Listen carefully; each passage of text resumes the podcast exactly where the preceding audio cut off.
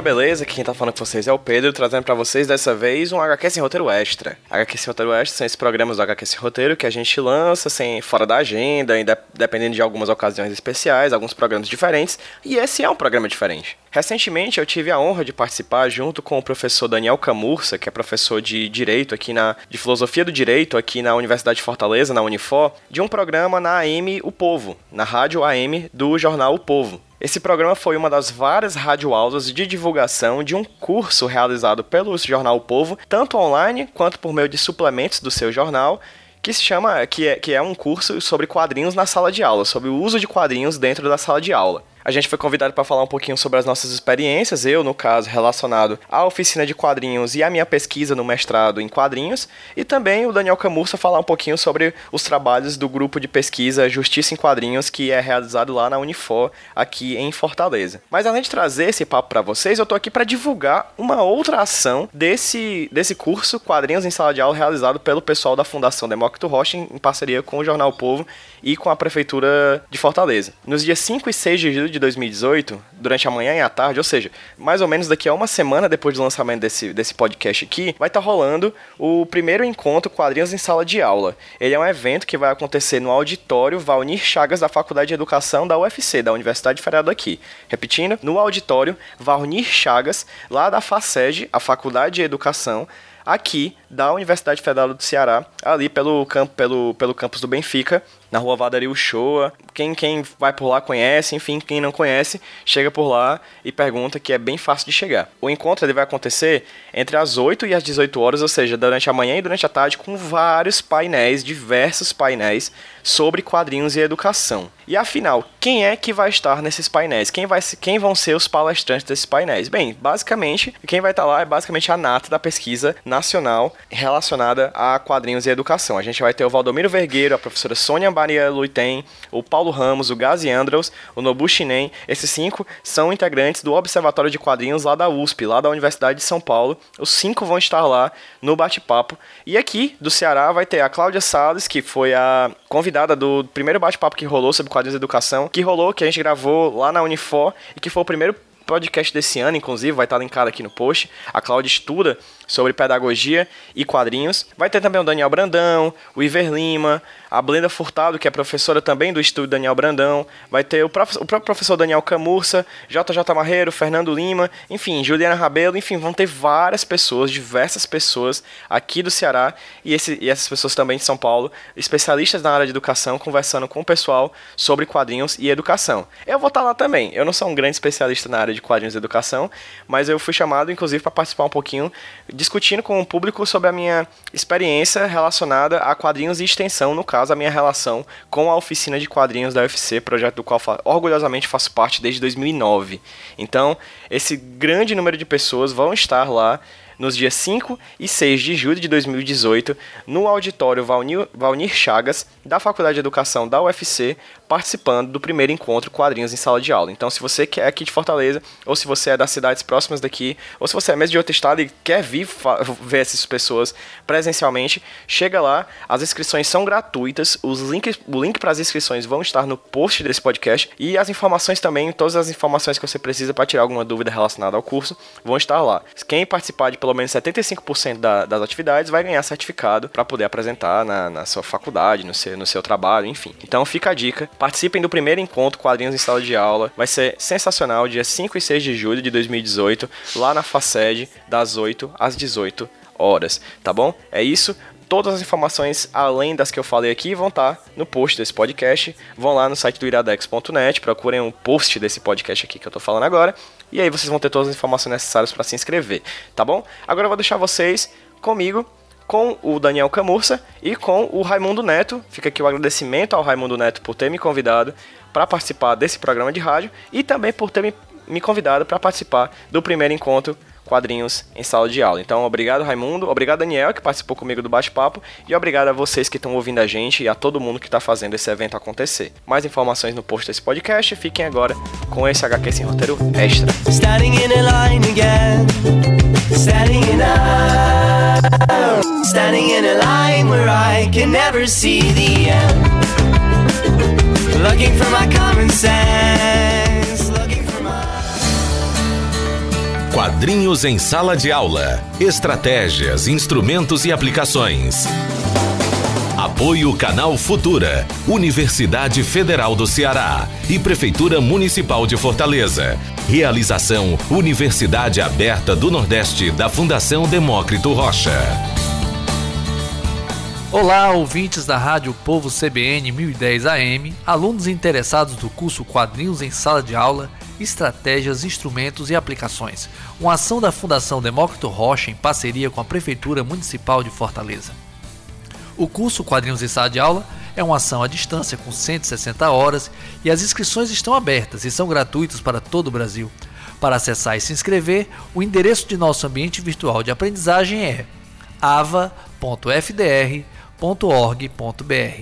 ava.fdr.org.br E hoje a nossa rádio aula traz um tema bastante interessante. Quadrinho é coisa de universitário? É. E quem veio aqui bater um papo com a gente é o professor Daniel Camussa, graduado em História pelo UFC, doutor em História Social pela PUC de São Paulo, líder do grupo de pesquisa Justiça em Quadrinhos, professor da disciplina de Filosofia do Direito da Universidade de Fortaleza. E também, ao nosso lado, Pedro José Arruda Brandão, PJ Brandão, graduado em Publicidade e Propaganda pelo UFC, mestrando em Comunicação pela mesma instituição, professor de roteiro de HQ e monitor da oficina de quadrinhos da UFC. Também é host do HQ Sem Roteiro, podcast semanal de discussão sobre história de quadrinhos. Bem-vindo, Daniel e PJ. Opa, obrigado. Obrigado pelo convite. E vamos começar perguntando para o Daniel que grupo de pesquisa é esse? Justiça em Quadrinhos. O que é, que é isso, Daniel?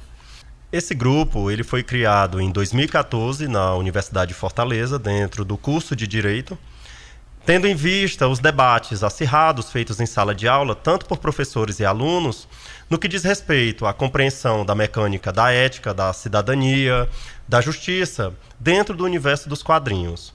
Os estudantes apresentaram diferentes dúvidas acerca do comportamento dos personagens, o sentido e a capacidade financeira das produções e que tipo de consequências isso traz para a sociedade, de que forma eles aprenderam novas linguagens, novas mecânicas da realidade a partir dos quadrinhos. Então, por que não sintetizar tudo isso no grupo? Que permitia de forma democrática que os estudantes criassem seus projetos de pesquisa, levando em consideração seus interesses na área do direito e automaticamente relacionar com o que vem ocorrendo na sociedade nas últimas décadas. É, e, e, e, quem que participa desse grupo, então, são, são estudantes da, da universidade? Atualmente, o grupo de pesquisa ele possui estudantes da universidade, é, majoritariamente, em primeiro momento, os estudantes do curso de Direito, mas ele é aberto para outros estudantes. Nós estamos fazendo um diálogo muito bacana com o curso de comunicação e eu tenho aprendido bastante acerca da forma como eles leem a questão do quadrinho, seja pela técnica, seja pelo sentido mesmo das suas linguagens e discussões.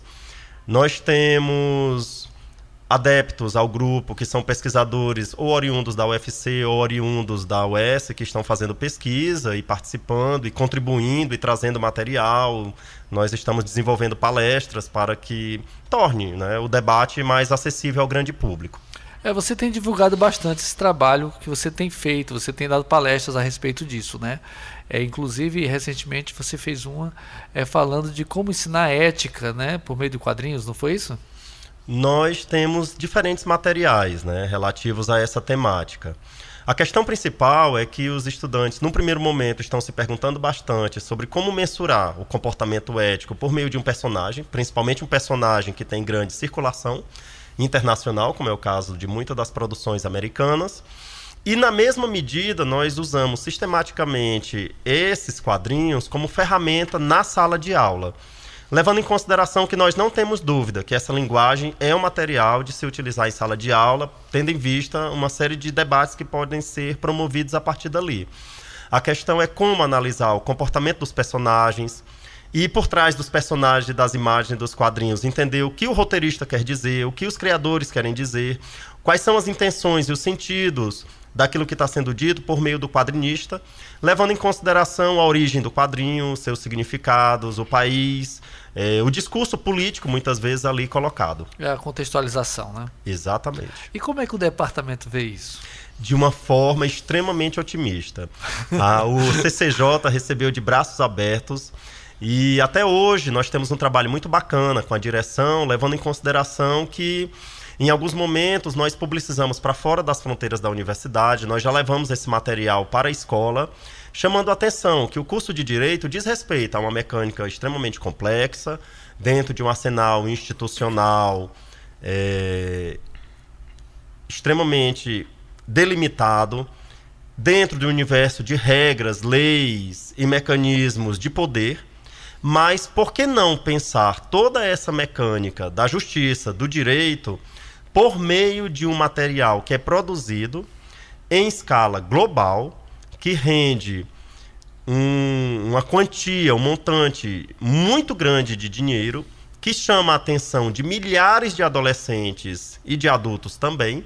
E nós temos né, quadrinhos em linguagens para crianças e que necessariamente definem uma série de comportamentos que, ora, é, permeiam a dinâmica da ética e, ora, não permeiam.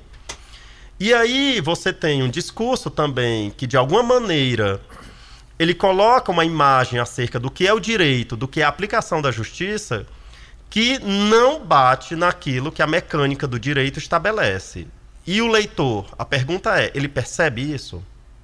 Né? Que a justiça posta, muitas vezes, nesses grandes personagens, nesses grandes heróis, não diz exatamente respeito à mecânica institucional da justiça. E se não diz, o que que ela, que imagens ela constrói a partir dali? E de que maneira eu, enquanto cidadão, que leio essa revista, crio uma imagem acerca de que é do que é a justiça, levando em consideração que nem sempre o que está posto ali diz respeito ao que é eticamente estabelecido pela comunidade ou pelo Estado. Não do ponto de vista meramente impositivo, mas daquilo que é necessário para que a comunidade funcione. Você tem uma leitura bem, bem extensa de quadrinhos? É, é uma leitura assim preferencial para você? Raimundo, na verdade, o meu universo dos quadrinhos, dessa linguagem, eu conheço muito pela produção que os estudantes trazem até mim. Levando em consideração o grupo, o material fundamental que eu tenho trabalhado é o que eles apresentam para mim. O material de meu interesse na área do quadrinhos diz respeito substancialmente às produções da Marvel dos anos 60, levando em consideração né, essa nova tipologia de discurso e a forma como o Stan Lee, de alguma maneira, fica atento a novas mecânicas que estão surgindo ali naquele momento. A questão étnica, a questão religiosa, a questão é, da, dos novos sujeitos sociais que aparecem buscando e brigando por direitos, né? Os deficientes físicos, as mulheres, a questão que diz respeito aos índios. Então isso é o meu objeto principal de interesse. Eu tenho duas ou três pesquisas que dialogam muito com esse universo que está atrelado à história. Mas os estudantes apresentam materiais tão complexos e de diferentes origens que acabam me bombardeando de uma série de informações e o universo do quadrinho ele é muito amplo. Aí é o Pedro, né, que vai nos orientar e vai fazer as correções aqui do que eu vou dizendo. Meu, a minha área de interesse específica, o que eu tenho me dedicado mais pessoalmente, diz respeito à parte de, de animações, principalmente as animações japonesas. Eu sou muito curioso na forma como eles produzem esse material. Exatamente. E filmes e seriados, eu também tenho discutido bastante acerca disso. Produzimos alguns artigos, alguns materiais. Tendo em vista também um monte de discursos, né? uma série de significados que são postados ali, são ditos, são reverberados de alguma forma, e as pessoas consumem como se aquilo fosse a realidade. E seria a realidade, aquilo que é apresentado nos quadrinhos, nos seriados e nos filmes, a realidade?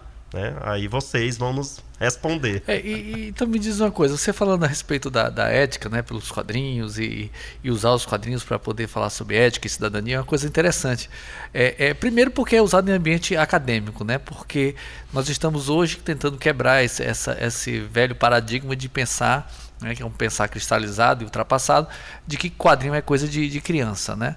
Então, ou seja, nós estamos quadrinho na universidade, que é o, o tema do nosso programa hoje. É, mas também durante um bom tempo houve, a, a, além dessa visão de que os quadrinhos era coisa de criança, tinha uma visão mais nefasta ainda, que isso a gente até explora no nosso curso, que é o fato de, de é, por conta da, da, da, pesquisa do Frederick Werther, que a, a, a, não, ele não só era uma coisa, uma coisa pequena, uma, uma subliteratura, mas é uma coisa que fazia mal. Né? Uma literatura que fazia mal, que criava gente, é, os delinquentes juvenis, eram por conta disso. Ou seja, é o contrário do que vocês estão fazendo, né? usando o quadrinho para ética e cidadania. Vocês querem falar um pouco sobre isso, sobre esse código, essa, essa perseguição na época e tudo? A perseguição do Vertan, ele é uma, uma forma de, de, perseguição que a gente costuma ver hoje em dia, inclusive com outros produtos culturais, né? O que o espaço que o quadrinho teve como principal, abre aspas, deni, é, agente delinquentizador, assim, o agente maléfico da época da década de 50 e 60, é o que posteriormente seria o videogame, que posteriormente seria a internet, né? Seria o, o carro-chefe do mal, né? Que iria corru é, trazer corrupção para as nossas crianças e adolescentes isso mistura bastante com o próprio estereótipo do quadrinho é coisa de criança, né? Porque naquela época da década de 50, que quando saiu A Sedução do Inocente do Vertan, é, o quadrinho era de fato um produto cultural extremamente voltado para a infância e para o adolescente. Mas uma, uma, das coisas muito bacanas que uma autora nigeriana fala, a Chimamanda Adichie fala, é que o estereótipo nem sempre é errado, ele só é incompleto. E esse é o grande problema do estereótipo. Quadrinho não é coisa de criança, ele também é coisa de criança. Sabe? Ele é, é uma das vertentes do quadrinho, ele pode ser voltado para isso. Mas quadrinho é uma linguagem, quadrinho é uma arte, quadrinho é uma mídia. Logo, por ser tudo isso, ele abarca muitos conteúdos e, consequentemente, abarca vários públicos. Ninguém aqui teria ousadia de dizer que cinema é coisa de adolescente, que livro é coisa de velho, ou coisa do tipo. Porque não é somente para essas faixas etárias, né? Quadrinho é para todo mundo, incluindo a, a criança. Né? E quando a gente fala sobre isso, quando a gente fala de mídia como linguagem, a gente percebe uma possibilidade muito grande das universidades e de vários cursos de ser uma coisa extremamente transdisciplinar a pesquisar esse tipo de produto cultural, né? Porque o quadrinho, o curso de história, a pesquisa de história do Daniel mostra bem claro que é um é, uma, é um produto feito por uma pessoa em um período histórico pontual, seja ele de ficção científica falando sobre o futuro, seja ele histórico falando sobre o passado ou falando do seu período histórico contemporâneo, né? Então, quando a gente fala sobre quadrinhos é coisa de universitário, ele também é coisa de universitário, né? Então, ele quadrinho, quadrinho é tanta coisa que a gente não consegue nem abarcar direito. Né? Daniel. É, é exatamente por aí. É, é, muito interessante. Quando é que aparece, né, esse, esse código dos quadrinhos, que eu, eu considero ele muito peculiar em vários aspectos. Código de censura, não é isso? É, uhum. é, é. E, e, aí o que que acontece? Ele surge exatamente no momento aonde aparece uma nova categoria social, no final dos anos 50 e 60, que diz respeito exatamente à categoria adolescente.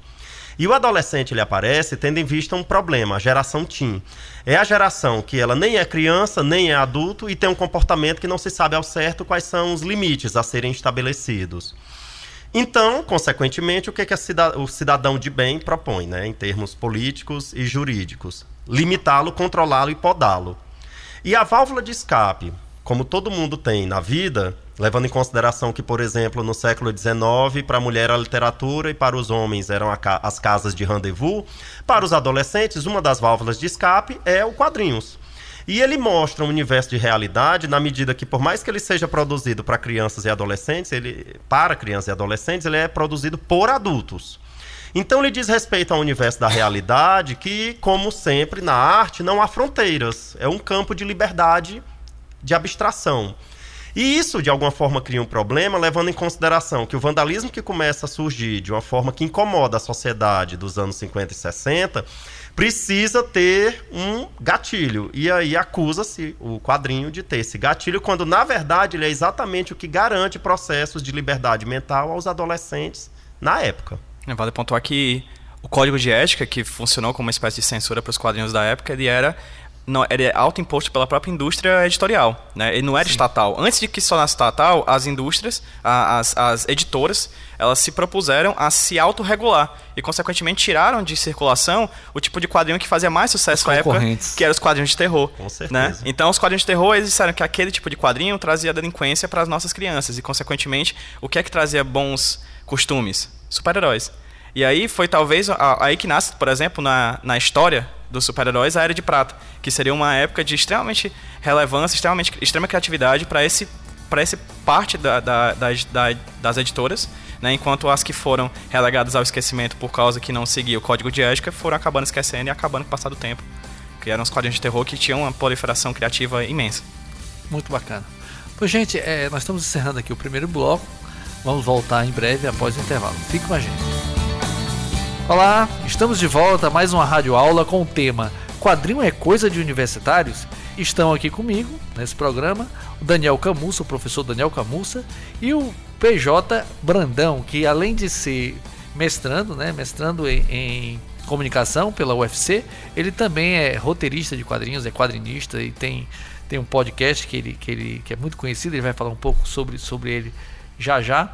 Mas eu gostaria de começar falando com o Daniel Camussa, é, ele como professor da, da, do curso de Direito da Unifor, ele já falou um pouquinho a respeito de como é que funciona o trabalho dele. Mas a gente, a gente está curioso para poder explorar um pouco mais como é que isso se dá de fato em relação aos alunos. Como é que os alunos de um curso de Direito, por exemplo, recebem o professor que faz uma proposta de trabalhar o conteúdo em forma de quadrinhos. Então eu gostaria que, que você, Daniel, falasse um pouco mais como é que a coisa se dá na, na, na sala de aula, nesse momento seu de encontro com o seu aluno diz respeito a um exercício de ordem pedagógica, né? Então existe uma certa estruturação que tem que ser levada em consideração.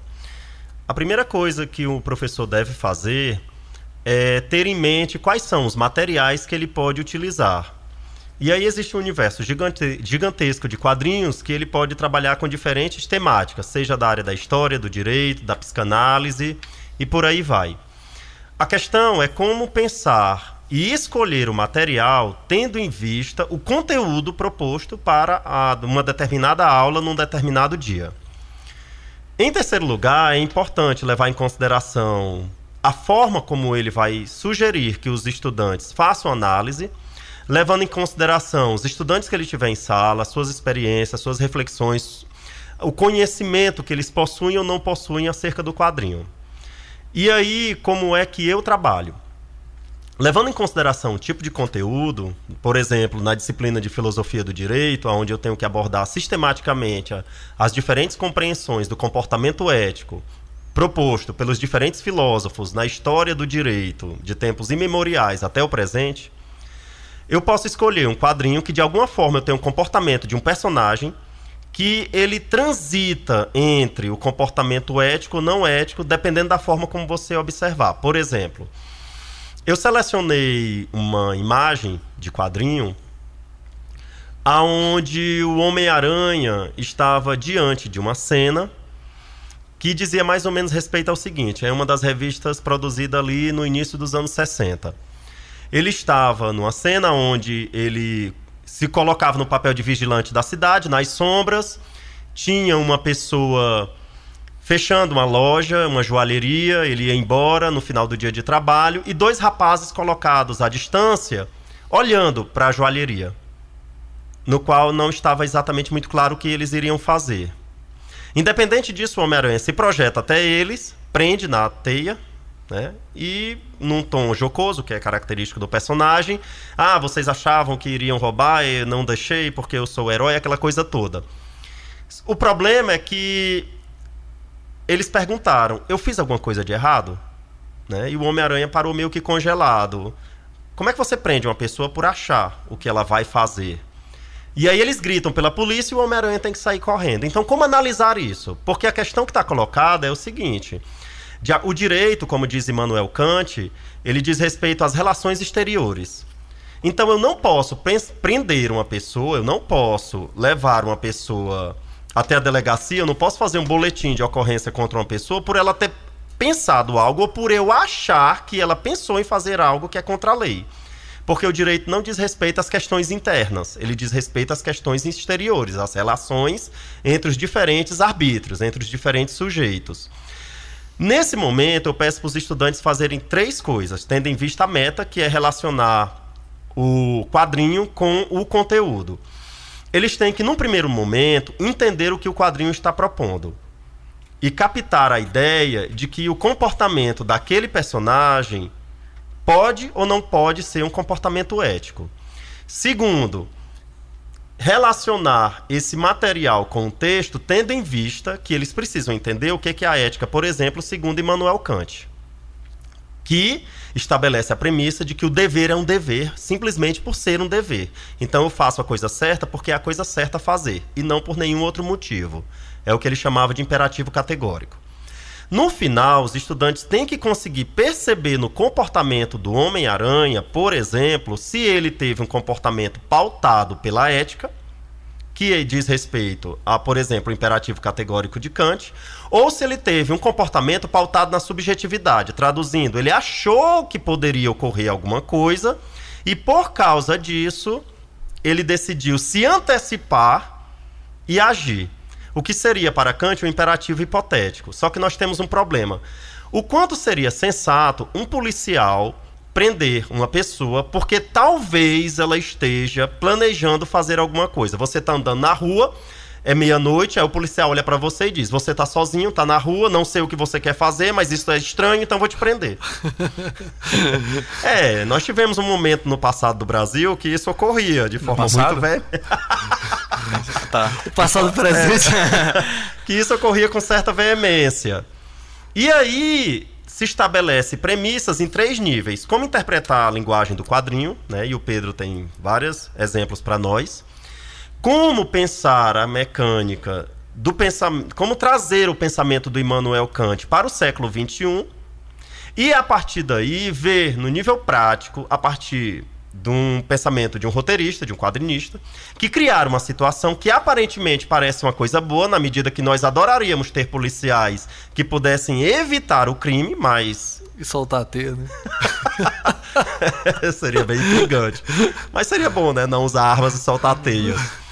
Mas, de alguma forma, diz respeito ao universo, qual parece um comportamento ético, mas nós não temos certeza. E, na verdade, do ponto de vista da mecânica jurídica, se um policial não pode ter essa atribuição, vamos imaginar que o policial tivesse aquele comportamento. Ele não estaria obedecendo à lei e, automaticamente, parte da nossa cidadania estaria em risco. Bacana. Você quer falar alguma coisa sobre isso? Não, no momento acho que talvez a, a, questão sobre a linguagem que o Daniel disse que eu poderia falar um pouquinho é trazer uma dimensão do quadrinho que é diferente de outras linguagens que a gente tem à nossa disposição, né? Quando a gente fala muito de quadrinhos, a gente costuma, por exemplo, grande parte das pessoas que estão ouvindo a gente provavelmente tiveram contato com quadrinhos em tirinhas, em livros de gramática. Por exemplo, né? Tipo, a tiras da Mafalda, do Calvin Haroldo, do, do Garfield, etc. E grande parte dessas tiras, a, e grande parte das análises que a gente costuma ver na escola são im, imagens muito, são análises muito logocêntricas, voltadas para a palavra. Tipo, o que, que a Mafalda disse, e aí onde é que está o sujeito indefinido, onde é que está a conjunção, a preposição. Só que prioritariamente, quadro é imagem. Então a gente tem certa, até certo ponto, assim como sociedade, acredito, a gente tem uma certa predisposição a deixar a imagem relegada para um segundo momento, como se fosse um tipo de leitura mais fácil ou menos importante do que a da literatura. A literatura tem esse papel muito importante, focado como uma, uma linguagem de alto nível. Ela está tipo. estabelecida, tipo. né? Está estabelecida há muito tempo, enfim, ela é milenar, né? O quadrinho é relativamente muito novo. Mas essa, essa dimensão da imagem é muito importante. Por exemplo, no caso citado do Homem-Aranha pelo Daniel, a gente tem o uniforme dele que, que significa algo, a gente tem a ideia da teia que significa algo, a gente tem a questão imagética que significa algo tanto quanto o que ele diz, como balão de fala, né? como um discurso que vem da boca do personagem. Abre aspas, porque não existe boca, não existe personagem, não existe nem palavra ali. Na verdade, ali é uma encenação de imagem. Né? A gente está. É, é sinestésico a questão, né? A gente está lendo e ouvindo ao mesmo tempo, é ilusão, digamos. Né? É, o balão é de fala, né? Balão de texto, né? A fala ali, é, ela é representada imageticamente. Mas essa, essa dimensão da imagem é muito importante para a gente ver. A minha, o estudo no mestrado, como eu falei anteriormente, é, é com, antes da gente começar a gravar, é sobre imagem. Então a dimensão da imagem é bastante importante dentro do quadrinho. Talvez até mais do que a palavra, mas eu não quero colocar em pedestais. Mas de certa forma, perceber o que está sendo vi, li, é, escrito é importante, mas o que está sendo visto é tão ou mais importante quanto. Mas o, o que está escrito dentro de um quadrinho, ele não se torna uma imagem também? Se torna. Porque você lê tudo, você vê tudo, né? O quadrinho é tudo. As letras no quadrinho, elas têm uma importância diferente. Se você coloca um negrito, por exemplo, numa palavra dentro de um balão de fala, aquilo ali você está querendo dizer que a entonação é maior. Então a palavra imagem ali dentro, aquela questão híbrida entre palavra e imagem, é uma das dimensões do quadrinho que você pode analisar é, linguisticamente, né? É, é, você coloca, você, o roteirista, o desenhista, o colorista, são várias, ou mesmo uma pessoa que faz tudo isso, como o autor de quadrinhos que faz tudo isso, o quadrinista independente, ele pesa todas essas informações. Ele tem à disposição uma, uma gama imensa de informações, de semióticas, de, de, de questões né? que ele pode equilibrar e colocar para conseguir é, trazer Resultados, do né? seu leitor um resultado que ele queira ou não, talvez não. Talvez o interesse seja exatamente- exatamente a confusão. E por falar em resultado, você, Daniel, você contou e- essa história, eu achei fantástico a sua exposição, ficou bem claro para quem está quem tá ouvindo, o professor que está ouvindo, como é que funciona isso, como, é, como um exemplo, inclusive, para ilustrar e provocar que ele de repente crie para a sua a sua disciplina o que ele tá o que ele se propõe a, a ensinar mas assim e qual o resultado disso qual você tá você já faz quatro anos que você trabalha com essa Exatamente. metodologia inserindo quadrinhos nas, sua, nas suas aulas e na filosofia de direito e nas outras disciplinas como você já até falou eu, eu queria saber qual o resultado que você vê nisso e, e o rendimento se os alunos se envolvem com isso o que, como é que funciona isso na realidade nos resultados é bastante impactante. A, a experiência ela tem mostrado o quê? Que quando eu chego nas turmas de primeiro semestre com essa proposta, por exemplo, Filosofia Geral, Ciência Política, eu tenho um grupo de jovens que tem um conhecimento bastante vasto enquanto fã. Ele entende muitas vezes acerca do que nós estamos falando em termos do produto, né? ele não tem talvez uma análise criteriosa, seja no universo que o Pedro acabou de abordar, seja na proposta que eu faço que diz respeito à compreensão dos sentidos que estão de alguma forma por ali por trás, do ponto de vista político, econômico e jurídico. Os estudantes que são mais maduros, estão no terceiro, quinto, sétimo semestre, eles ou não conhecem ou nunca ouviram falar, mas eles ficam muito instigados Nunca a ouviram falar de quê? enxergar Do quadrinho? quadrinhos. Eles Sério? assim não conhecem. É uma realidade distante. É incrível como isso é possível, né? Mediante as mídias que nós temos É o hoje. universo paralelo Mas eu tenho estudantes que são mais maduros, estão no último ano do curso, estudam à noite. E eles não conhecem a ferramenta, talvez ouviram falar, tem um sobrinho que já viram carregar para lá e para cá, mas assim, nunca chegaram a folhear. E, intrigantemente, eles são muito propensos a tentar enxergar aquilo que muitas vezes eu proponho como um ponto de análise e no primeiro olhar eles não enxergaram. Que tem também muito a ver com o que o Pedro falou acerca do que significa aquilo que está no desenho, na imagem. Né? A respeito, por exemplo, do fato, você me lembrou, Pedro, de uma, de uma tirinha da Mafalda, onde ela ela está segurando uma boneca negra e a amiguinha dela faz uma crítica à boneca tocando a boneca com a ponta do dedo. Isso é muito significativo, né? Que é a ideia do que isso é asqueroso, né? Eu não vou pegar nisso. Então eles demoram muitas vezes para enxergar isso, mas quando enxergam tem um debate gigantesco e quando eles não enxergam eles questionam e isso também é muito importante. E na mesma medida você tem um grupo muito grande de jovens que conhecem profundamente, fazem leituras, não conhecem do ponto de vista crítico que eu estou propondo, mas instigantemente eles se propõem uma série de análises e o debate pega fogo em sala de aula. Que bacana. Pois então, é, vamos terminar terminando agora, concluindo o segundo bloco, para voltar logo mais após o intervalo. Fiquem com a gente. Estamos de volta para mais um bloco da nossa rádio aula com o tema Quadrinhos é coisa de universitário? E aqui para conversar com a gente nós temos o professor Daniel Camussa e o Pedro José Arruda Brandão, o PJ Brandão. E eu vou começar esse bloco perguntando ao PJ Brandão, que ele, ele fez parte da oficina, é, a oficina de quadrinhos da UFC, que é o programa de extensão da- do curso de comunicação social, perguntando para ele como é que ele conheceu a, of- a oficina de quadrinhos, como, é que ele ingressou e falar um pouco da história dele também, que hoje ele é um dos maiores divulgadores aqui do quadrinhos aqui no Ceará. A gente gostaria de conhecer um pouco da sua história. É, no caso, eu conheci a oficina de quadrinhos em 2009, né? Já vai fazer aí 10 anos em breve.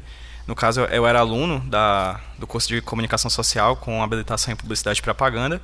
E já estava naquele primeiro ano ali de, de, de aula e tudo mais, já não, eu estava meio. Uma coisa muito comum a alunos de, de comunicação é aquela coisa de olhar o que está fazendo e não estar muito satisfeito, porque a gente vê sobre muita coisa e acaba não se especializando muito em nada. Mas no decorrer do tempo eu fui tentando achar alternativas dentro da própria universidade e encontrei a oficina de quadrinhos da UFC, que é um projeto de extensão da Universidade Federal do Ceará, que existe desde a década de 80 aqui, no caso, ela foi criada pelo professor Geraldo Jesuíno, que já está aposentado, e que teve muita gente nessas primeiras turmas, né? Os nomes mais proeminentes que até hoje produzem quadrinhos, é, o próprio Daniel Brandão é fruto da oficina de quadrinhos da época da década de 80, O Geraldo Borges, que, salvo engano, atualmente está desenhando os quadrinhos dos X-Men para Marvel. Ele também é da fruto da oficina de quadrinhos. O JJ Marreiro, que é quadrinista daqui do Ceará também. E o Falcão, que é o cantor brega, que a gente conhece, né? Que fazia arquitetura à época, o curso de arquitetura. E também foi parte da oficina de quadrinhos nesse período da década de 80 com o passar dos anos foram acontecendo, ela tinha um caráter muito prático. Ah, As pessoas vinham para a oficina de quadrinhos e tinham pranchetas e desenhavam e faziam quadrinhos com a, com a orientação do professor Geraldo Jesuíno. Com o passar do tempo, eh, a oficina foi minguando, ela fechou durante o período do tempo, porque a sala que era própria dela teve que ser demolida para a construção do Metrofó. E, posteriormente, ela retornou às atividades com a coordenação do professor Ricardo Jorge, que é daqui da UFC, também é professor do curso de jornalismo, né? E aí ela veio com outro caráter, uma, uma- um meio prático, meio teórico, que acabou fomentando tanto a produção, né? Pessoas que fazem quadrinhos vão para a oficina de quadrinhos, quanto pessoas que querem estudar quadrinhos também vão para a oficina de quadrinhos. Ela tinha um caráter semestral, agora ela é anual, então a gente tem todo, todo ano a gente tem uma nova, uma nova turma entrando com cerca de, de 50 e poucos alunos todo ano, né? Formando, a gente formando pessoas que produzem, que estudam Tem, quadrinhos. tem uma seleção, não é isso? Tem uma seleção no começo de to- todo ano, que tem uma, uma quantidade razoável de inscritos. Até a gente sempre tem que fazer uma triagem muito Eu vi difícil. uma vez 500 e tantos inscritos. Sim, né? é sim, é, é, sim. Acho, a- a- atualmente a gente está limitando um pouco mais porque, enfim, é, não tem sala para todo mundo, né? Mas a gente chegou a ter 500 inscritos por, por turma. É muita gente, gente de verdade, assim, muita gente. E no caso, eu, eu como aluno da, da comunicação à época, em 2009, eu encontrei a oficina de quadrinhos. Eu fui aluno em 2009.1, né, no primeiro semestre, me tornei monitor no segundo semestre, fui bolsista de 2010 a 2011 do projeto e desde lá até hoje eu continuo dando aula de roteiro de quadrinhos no módulo de roteiro de quadrinhos da oficina de quadrinhos, porque ela é dividida em módulos, né? A gente tem o módulo inicial de roteiro, depois o módulo de desenho, posteriormente o módulo de cor e letra e finalmente o módulo de publicação, né? E as questões mais práticas de impressão, etc, é, divulgação na internet, redes sociais, etc. A gente abarca durante um ano inteiro basicamente toda a produção de quadrinhos, desde ter uma ideia de quadrinho até chegar em como levar essa ideia, a fazer essa ideia, a colorir essa ideia, a letreirar essa ideia e a levar essa ideia para a mão dos leitores. E quanto tempo é, mais ou menos, essa oficina? De projeto é cerca de uns oito meses, mais ou menos. A gente começa as atividades ali em março e vai até, a gente chega, às vezes, chega até o- os fins de semana próximo do Natal, assim. Aí, quais são os pré-requisitos? Ah, basicamente, a gente chama pessoas que gostam de quadrinhos, assim. A gente não, não, a gente as provas, né, elas costumam ter duas, duas questões. Uma é uma uma tira com balões em branco para você completar e a outra é você adaptar um conto, um microconto, uma fábula ou coisa do tipo. E a gente não preza pelo desenho unicamente, na verdade a gente preza por uma boa história. Se você consegue fazer aquela história em duas páginas e ter um, um, um plot twist ou ter uma narrativa que seja envolvente, independente do, do, do traço, a gente acaba também selecionando essas pessoas. É, existem pessoas que fazem quadrinhos, tipo, como se fossem duas amebas, assim, amorfas, conversando, e são Seria o sempre... meu são, caso. É, mas seriam... muitas das vezes são as melhores histórias que a gente tem. Na verdade, tem uma, um A quadrinhos... narrativa aí é que é o, o, o bicho, É, né? Tem um caso clássico que o Ricardo Jorge sempre narra de uma menina que ela não sabia desenhar e ela fez o, a- o diálogo entre dois pontos. Né, o ponto A e o ponto B, e o ponto A e o ponto B discutiam que a, a criadora delas não sabia desenhar e por causa disso ela não estava sendo. não ia ser selecionada. Sendo que a história estava tão boa e a gente nunca soube quem é essa menina porque ela não colocou o nome na prova, porque ela já sabia de pré, já achava que não ia ser selecionada. A gente só sabe que ela entregou, a gente olhou o rosto dela, ela foi embora, a gente não sabe até hoje quem ela é. Ou provavelmente ela era mais um ponto também. É, provavelmente, mas a história era excepcional. E assim, o processo seletivo é muito mais de realmente você saber condensar uma trama, saber narrar uma história. E se você não sabe narrar tão bem, desenha tão bem, enfim, a gente acaba chegando nesse meio termo. Mas a seleção é, ela é, é aberta para o público, a gente acaba distribuindo os certificados posteriormente quando a gente tem a turma fechada. Mas caso você não passe na prova, ninguém é obrigado a ficar de fora. Assim. Caso não você tenha passado na prova, você pode ir não tem problema, é aberto ao público. É um curso de extensão, afinal de contas. Então a gente está aberto à comunidade, para a comunidade vir conhecer mais sobre quadrinhos. É um curso de extensão dentro da universidade. Dentro da universidade. Interessante, né? E é um caso. Existem outros casos no Brasil, assim? Você sabe? Você De oficina de quadrinhos, eu não, não. Eu vou te confessar diz- dizer que eu não sei. Eu sei que existem várias iniciativas de pesquisa de quadrinhos, né? A maior delas, é, por exemplo, do professor Valdomiro Vergueiro, que é um dos que participa do curso desse curso de educação em quadrinhos, né? Que é o Observatório de Quadrinhos da USP. Né, lá talvez seja o maior foco, mas assim, de produção de quadrinhos eu vou te ser sincero que eu não sei, mas provavelmente deve existir em alguma em uma outra universidade. Inclu- Inclusive, acho que deva, deve existir cada vez mais, assim. Porque quando você alia a prática, a teoria, nossa, saem coisas absurdas, assim, de boas. nó- nós sabemos, né, at- até pela convivência, que existem várias pessoas que passaram pela oficina de quadrinhos e que atu- atuam ainda, né, na área de quadrinhos, muitos como diletantes ou como comentaristas ou fazem quadrinhos eventualmente ou participam de eventos de quadrinhos aqui e tal e, e- e produzem, né? Produzem, enfim, produzem quadrinhos. Muitos não, muitos acabam que vão trabalhar em outras áreas e enfim, nesse tempo que você está acompanhando, o que, que, que você pode me dizer assim do, do resultado disso aí? Das pessoas que passaram, que, de que ficaram, que concluíram esse processo. O que acontece com eles depois? Olha, o mínimo que pode acontecer com alguém que entra na oficina de quadrinhos e sai dela é sair um crítico de quadrinhos. É sair uma pessoa que vai abrir um quadrinhos e não vai ler mais o que lia antes de entrar na oficina de quadrinhos. O que, pra mim, particularmente, é muita coisa.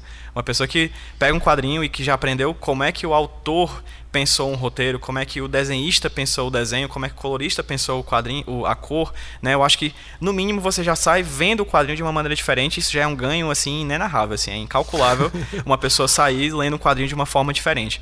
Mas quem produz, o lado bom do quadrinho é porque a gente estava até discutindo antes, ele é uma linguagem que a- traz de muitos cantos, né? Tem coi o quadrinho é um quadrinho, é uma mídia por si, o quadrinho ele existe por si só.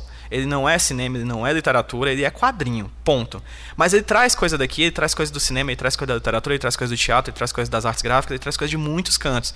E por trazer coisa de muitos cantos, quando você aprende a linguagem dos quadrinhos, você pode ir para muitos cantos. Você pode partir para muitos cantos. Eu, na minha experiência particular, profissional, eu trabalhei, eu trabalho e trabalhei durante muito tempo com os- como social media, como redes sociais de empresas eu trabalhava com personagens, eu criava personagens para cada empresa. Eu era um personagem que eu tinha que lidar com aquela empresa, com aquele cliente, de uma forma que eu aprendi, de certa forma, com os arquétipos que aprendi na aula de personagem da oficina de quadrinhos. Entende? Assim como o desenhista de quadrinhos, ele vai ser, provavelmente, se ele é um bom desenhista de quadrinhos, ele pode ser um bom desenhista publicitário, ele pode trabalhar com, com um livro infantil, assim como roteiro de quadrinhos, ele pode trabalhar com roteiro de cinema, desde que aprenda essas outras linguagens. Mas partindo do pressuposto que o quadrinho é uma mídia que traz de muitos cantos, quando você aprende a fazer quadrinhos, você aprende a fazer muita coisa ali junto. Né? Então, você pode fazer quadrinhos, é essencial que você faça quadrinhos, você pode criticar quadrinhos, você pode ser um crítico de quadrinhos, mas se você não quiser fazer nada disso, a oficina de quadrinhos é uma ótima forma e outros cursos de aprendizado de quadrinhos, da linguagem dos quadrinhos, é uma ótima forma para você aprender várias coisas condensadas em uma linguagem só. Bacana. Me diga uma coisa, e, e o interesse dessas pessoas? A maior parte das pessoas que, que ingressam são, são jovens, são pessoas que já têm esse, esse envolvimento com quadrinhos. Quem são essas pessoas? A grande parte das pessoas são curiosas e fãs de quadrinhos mesmo, assim, ou fãs de anime, fãs de mangá, fãs de quadrinhos americanos, estadunidenses, de, de super-heróis. São a grande parte deles são, são jovens também. Mas a gente já teve alunos de, de 60 anos na oficina de quadrinhos, senhores que eram trabalharam a vida inteira e que tiveram sempre o sonho de fazer seu próprio quadrinho e achou na oficina de quadrinhos espaço para aprender como fazer isso. Então assim, a gente não tem a faixa etária que a gente bota é a partir dos 14 anos por causa do conteúdo que a gente trata. Mas de certa forma, é, todos podem entrar na oficina de quadrinhos, até pessoas que não sabem. Né? A gente já teve, por exemplo, a professora Tessia Montenegro, que já fez uma turma da oficina de quadrinhos porque ela era da literatura, ela, ela é romancista também, já escreveu vários romances de sucesso e queria aprender o que é o quadrinho. Então, assim, a história particular de cada aluno que vai para a oficina de quadrinhos é múltipla. Eles vêm de vários pontos diferentes. Mas o que une todos eles ali numa sala de, numa sala de aula, todos juntos, sentados, 50 pessoas num sábado de manhã, são pessoas que querem de fato conhecer o que é aquilo. Seja porque gostam e querem aprender mais, seja porque não gostam ou não conhecem e querem conhecer mais. Né? É um ambiente de troca de discussões muito grandes, porque eu, particularmente, tenho a minha vivência de quadrinhos, eu tenho a minha leitura de quadrinhos. Mas um jovem, hoje em dia, 16 anos, que assiste anime, que lê mangá, chega lá e tem a vivência dele. E aí existe essa troca. Eu não sei o que ele sabe, ele não sabe o que eu sei. E a partir do momento que a gente senta e discute sobre quadrinhos, cada um da sua perspectiva sociocultural, a gente tem uma, um ganho enorme. Cada turma da oficina de quadrinhos é nova. As aulas podem ser, os slides podem ser os mesmos, mas as aulas são completamente diferentes. Porque a recepção é diferente e a forma como a gente lida com esse receptor é diferente. E, e publicações? Vocês têm publicações também, não é? A gente tem uma revista própria, que ela existe desde a década de 80 e que a gente lança atualmente via digital, que é a Pi1. É uma revista que várias pessoas já lançaram, basicamente toda a turma lança. A gente tem uma certa dificuldade em unir as pessoas posteriormente no término da oficina para elas produzirem quadrinhos. A gente faz essa compilação, mas a gente está com um trabalho bacana de toda a turma, sempre que possível, por um certo atraso a partir disso, mas sempre que possível a gente lança uma P1, né? P-I-U-M, nova é, no site da oficina de quadrinhos da UFC. Que é o nome de um mosquito, é isso? Exatamente, exatamente. pois é. Bom, é, Daniel, e, e- e vocês, no, no caso do final do trabalho de vocês lá na, na- na universidade, existe algum tipo de publicação? Nós temos, em média, é, a cada semestre ou ano, é, varia bastante em relação à produção dos alunos e aos interesses deles, porque muitos estudantes têm mais, têm muito mais curiosidade acerca do quadrinho, como uma possibilidade de reflexão acerca daquilo que eles gostam de ler em relação àquilo que eles estão estudando no curso, uma pesquisa mais pontual, que dura seis meses, um ano, dependendo do que eles queiram. E geralmente no final disso é um artigo ou uma palestra, que aí é uma solicitação que eu faço para, para que ele apresente junto à comunidade acadêmica, e ela é aberta ao público, vislumbres acerca de do que foi feito durante aquele período, que pesquisas, que dados eles coletaram, que tipo de informações eles puderam não só rever, mas de alguma forma compreender acerca da relação de, dos assuntos abordados ali naquele espectro e, na mesma medida, como relacionar com a mecânica do direito. Nós temos como resultado atualmente duas pesquisas que se tornaram monografias, que é um caso de um estudante, ele já terminou o curso, Gabriel, ele fez uma pesquisa acerca da questão do feminismo e da Mulher Maravilha, é, uma, é um assunto fantástico levando em consideração as rupturas e permanências da produção daquela HQ, tendo em vista aquele momento. E do outro lado está em fase de conclusão a pesquisa da Yasmin, que diz respeito ao comportamento da Jean Grey, né, levando em consideração a mecânica do feminismo. Muito bacana, muito bacana. Bom, gente, então vamos encerrando aqui o terceiro bloco e voltamos logo mais após o intervalo. Olá, estamos de volta à nossa rádio aula do, do curso Quadrinhos em Sala de Aula, cujo tema é Quadrinho é Coisa de Universitários. E aqui batendo papo com a gente, o professor Daniel Camussa e PJ Brandão. Inclusive vamos começar perguntando ao PJ Brandão, ele é mestrando no curso de comunicação da UFC, com o tema de quadrinhos. Então eu queria saber, eh, por favor, PJ, você falar sobre esse teu, seu trabalho e se você conhece outros trabalhos também de pesquisa nessa área de quadrinhos na universidade. Sim, atualmente eu faço parte de um grupo de três estudantes do mestrado que nós três estudamos sobre quadrinhos. É, a questão do mestrado é porque a gente pro procura, tem que fazer, tem que pensar um projeto que acabe se adequando às linhas de pesquisa que o mestrado proporciona para quem quer tentar a, a, seleção. No caso, o, a UFC ela possui no momento, no mestrado em comunicação, duas linhas de pesquisa. Uma dedicada a audiovisual e fotografia e outra dedicada a movimentos sociais e comunicação.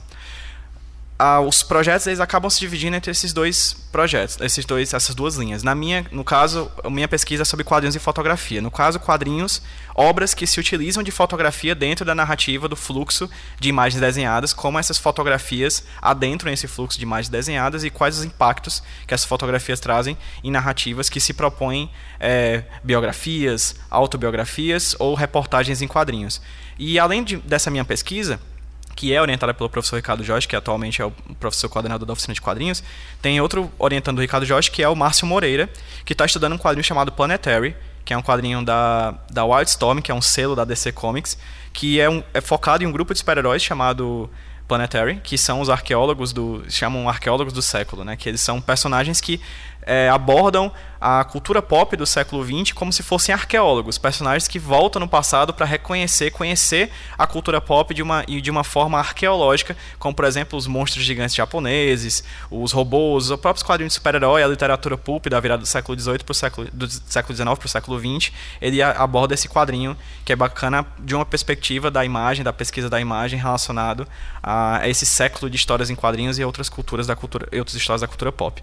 E o terceiro, que atualmente está fazendo pesquisa, orientada pelo professor Marcelo Didmo, é o Davi Ferreira, que está estudando a tradução intersemiótica, ou seja, de, dos quadrinhos, né, das linguagens dos quadrinhos para a linguagem cinematográfica, partindo do, do universo cinematográfico da Marvel Studios, né, que recentemente é, os Vingadores foram lançados aí no cinema, e aí no caso ele estuda esse movimento da passagem dos quadrinhos, como é que esse universo compartilhado de super-heróis dos quadrinhos foram transcritos, tra é, transcriados, trans, é, transformados nos filmes que hoje, há 10 anos, a Marvel realiza no cinema. Pô, antes da gente, só existiram, só, com quase 10 anos de mestrado, só existiram dois outros projetos de quadrinhos. No caso do Felipe Lima, que estudou sobre a tradução intersemiótica do Frankenstein, do, da literatura para o quadrinho, né? Ele analisa diferentes adaptações de Frankenstein para os quadrinhos e do Leandro Roger, que é atualmente professor dos sistemas e mídias digitais da UFC, que estudou sobre webcomics, como é que se dá a transcrição, a, trans, a criação de quadrinhos dentro do ambiente digital a partir da possibilidade de você utilizar animação, gifs, é, é, música, enfim, outros elementos que anteriormente a gente não conseguia colocar no material impresso. Então essas são as pesquisas que atualmente são feitas no mestrado, foram feitas ou estão sendo feitas no mestrado. Na graduação a gente tem diversos outros, a gente tem o Maurício que está estudando sobre os quadrinhos, reportagem do Joey Sacco, que é um jornalista maltês que faz jornalismo em quadrinhos, enfim, a gente tem várias pesquisas, gente pesquisando mangá, gente pesquisando quadrinho europeu, gente pesquisando quadrinho nacional, quadrinho americano, enfim, a gente tem uma série de pesquisas bacanas na graduação e no mestrado e, se Deus quiser, posteriormente em um possível doutorado que está vindo aí, se Deus quiser. É, e aí a gente tá, tem essas várias pessoas que estão fazendo essas várias pesquisas sobre quadrinhos na Universidade Federal do Ceará. Engraçado, né? Então realmente essa história de quadrinhos é coisa de criança tá ficando para trás, né? É. Tá entrando na universidade, né? As exatamente. crianças cresceram, né? As crianças cresceram, exatamente. E, e você tava falando de quadrinhos e, e, fotografia.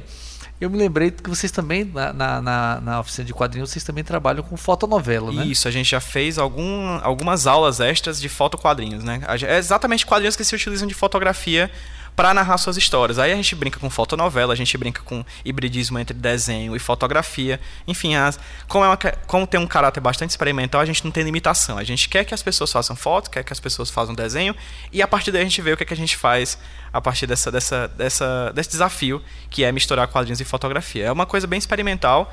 É, a gente já fez algumas oficinas, salvo engano, foram duas até agora.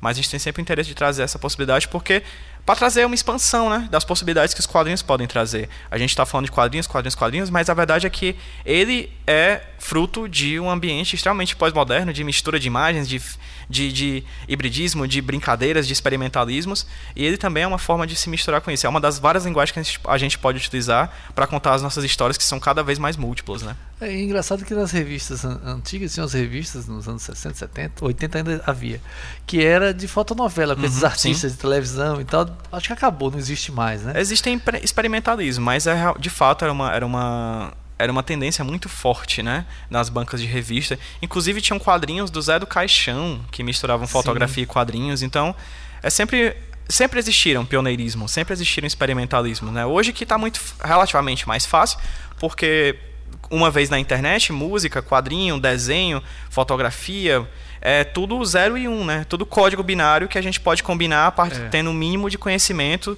de Photoshop ou qualquer outro é, equipamento, ou qualquer outro software que a gente tenha à disposição. Mas anteriormente a galera fazia na marra mesmo. Pegava foto, cortava com tesoura, colocava no papel, xerocava. Então, assim, é, sempre existiram os pioneirismos, mas e, e o, o, o, quadrinho, por ser uma linguagem híbrida, que essencialmente já traz ali no seu DNA a palavra e a imagem misturados em uma linguagem, ele já tem uma certa tendência a outros hibridismos além dele, né? Claro, com certeza. E, e Daniel, e você? As pesquisas que você conhece nessa, nessa área, o que, que você pode falar para a gente? Bem, o grupo de pesquisa Justiça em Quadrinho tem desenvolvido alguns materiais, né, como eu falei anteriormente. Parte desse resultado tem se tornado artigos que são publicados em revistas, principalmente nacionais aqui no Brasil, são apresentação de congressos, resulta em textos que são apresentados em congressos e palestras que são organizadas no decorrer dos semestres para publicizar, né? não só as pesquisas, os resultados finais ou parciais, mas principalmente para chamar atenção em relação à questão da compreensão do quadrinhos como uma ferramenta para compreender a sociedade. No grupo de pesquisa, nós temos diferentes pesquisas que foram desenvolvidas ou estão sendo desenvolvidas no presente momento. Eu destaco um, algumas delas, como por exemplo a pesquisa do Felipe Brasil, que no momento que ele estava vinculado ao grupo, ele trouxe um debate muito instigante sobre o código de ética de quadrinhos, o código de ética de quadrinhos nos Estados Unidos e ele levantou esse material relativo ao Brasil. Nós tivemos um momento também nesse sistema onde foi exigido que o quadrinhos fosse de alguma forma é, revisto, criando uma série de fronteiras. onde o inimigo é o outro e o outro não pode ter traços da mecânica da nacionalidade daquele país. Isso é muito forte nos Estados Unidos, né? Muitas vezes é por isso que o inimigo tem aquela feição não, não estereotipada no americano, mas no mexicano, no russo, no chinês, no japonês. Então, é, isso foi bastante interessante. É, essa pesquisa ela, ela, me chamou bastante atenção porque, num primeiro momento, ele estava analisando Batman né, e a forma como ela era é, desenhada pelo Frank Miller, né, se eu não me engano. Uhum. É um dos, dos, dos desenhistas, né, do, do, elaboradores desse material. E ele encontrou uma revista do Super-Homem, é, que é um, antiga, anos 40, anos 50 ou 60, se eu não me engano, aonde a mulher, aonde nessa revista do Superman, a Lois Lane é convidada a fazer uma uma, uma, uma, notícia, né, um levantamento de informações do ponto de vista jornalístico acerca da situação dos negros em Metrópolis. Então ela entra numa máquina onde ela se transforma numa mulher negra. E ela vai viver todos os desafios e as peripécias da população negra num grande centro urbano. O táxi nunca para para ela, ela, quando as pessoas esbarram nela, não pedem desculpa. E ela vê de forma chocada como é que a população lida com a, a população branca lida com a população negra. E o, e o super-homem, num certo ar de autoridade, ele diz: Olha, bem, é lamentável que isso ocorra no planeta Terra, porque eu venho de uma espécie superior e nós não temos preconceito. E aí ela responde: Bem, é claro, né, que você pensa assim, afinal de contas você veio para a Terra com a cor certa. Então, é uma. Muito legal. é muito interessante é. você ver a forma como o desenhista elabora os comportamentos dela a partir dessa, dessa transformação. Né? Uma outra pesquisa interessante está sendo desenvolvida agora e ela deve ser como deve, e ela terá como resultado uma monografia que é a questão do gênero em X-Men, que diz respeito ao comportamento da Jean Grey. Aí tem muito a ver com aquilo que o Pedro já nos orientou. O, o Stan Lee, ele traz para o grupo dos X-Men um personagem feminino e ele vem ali com um novo debate acerca do papel da mulher na luta dos direitos sociais dos anos 60 e tudo mais. Porém, quando a Jean Grey aparece, ela tem um comportamento que chama muito a atenção. Ela aparece como uma mulher branca, muito bonita, os personagens do, do grupo dos X-Men ficam extremamente interessados nela. E o professor Xavier pede para ela mostrar o poder que ela possui. E aí, qual é o poder? Como é que ela demonstra o poder? Enquanto todos os outros apareciam em cenas de treinamento naquela mesma revista, né? Mostrando força, quebrando porta e tudo mais. E ela mostra o poder dela pegando um livro que estava abandonado em cima de uma mesa e guardando na estante. Depois levantando o telefone como se fosse atender. Traduzindo, é o comportamento da secretária. Uhum.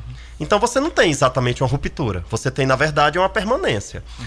É a ideia de que uma personagem feminina pode ser heroína, mas na mesma medida ela se comporta como se espera que uma mulher se comporte levando em consideração que quando ela é obrigada a usar o poder, ela depois tem que pedir desculpa. Então você tem um debate muito instigante acerca da questão do feminismo. Existem alguns outros materiais que nós elaboramos, como, por exemplo, analisar a questão do papel do Estado e a construção das leis numa sociedade sem leis, que é o caso do The Walking Dead, né? E, e consequentemente, você tem ali a oportunidade de analisar a maneira como numa situação sem Estado, sem lei, automaticamente seria sem ética e sem compromisso para com o outro, né? É um debate muito importante. A tônica ali para nós, de alguma maneira, é a violência. Bom, nós estamos acabando agora o quarto bloco, é, então eu queria terminar a gente falando um pouquinho, assim, se a, os ouvintes quisessem entrar em contato com o grupo de pesquisa Justiça em Quadrinhos, eu queria que o Daniel falasse um pouco sobre isso, como é que poderia entrar em contato. E é, depois, rapidamente, obviamente, e depois o PJ falasse também como é que as pessoas podem ter acesso ao HQ sem roteiro. Tá ok? Então, Daniel, por favor. Sobre o grupo de pesquisa Justiça em Quadrinho, vocês podem entrar em contato comigo pelo daniel.camurca.unifor.br. Estamos à disposição e curiosos em saber o que vocês andam aprontando por aí. No caso do HQ Sem Roteiro, ele é um podcast semanal que vai ao ar todas as segundas-feiras. Ele é publicado no site do iradex.net, iradex.net barra HQ Sem Roteiro. Ele, nós somos uma produção associada do site dos Amigos do Iradex. É um podcast que a gente procura conversar com pessoas que produzem, divulgam e estudam quadrinhos. Então a gente sempre tem discussões mais aprofundadas com pessoas que fazem quadrinhos, pessoas que pesquisam quadrinhos, seja em graduação, mestrado ou a nível de mestrado, graduação, mestrado ou doutorado, ou pessoas que divulgam quadrinhos, jornalistas, blogueiros, youtubers, outros podcasters que também produzem conteúdo sobre quadrinhos. É, a ideia, a tônica é sempre essa. Então, no Facebook, é facebook.com.br no Twitter, twitter.com.br Instagram, instagram.com.br ou procura por HQ roteiro em qualquer um desses cantos, porque, enfim, a gente está à disposição para discutir cada vez mais sobre quadrinhos e levar o quadrinhos aonde ele merece estar. Beleza, então são duas dicas ótimas para quem gosta de quadrinhos. Bom, nós encerramos agora, agradecendo a participação dos nossos convidados e avisando a você, ouvinte e aluno do curso Quadrinhos de Sala de Aula, que todos os sábados, das 9 às 10 horas, aqui na Rádio Povo CBN 1010 AM, você tem esse encontro de quadrinhos em sala de aula comigo, Raimundo Neto, e operando o áudio, o Magnus Aelson. Então, até a próxima.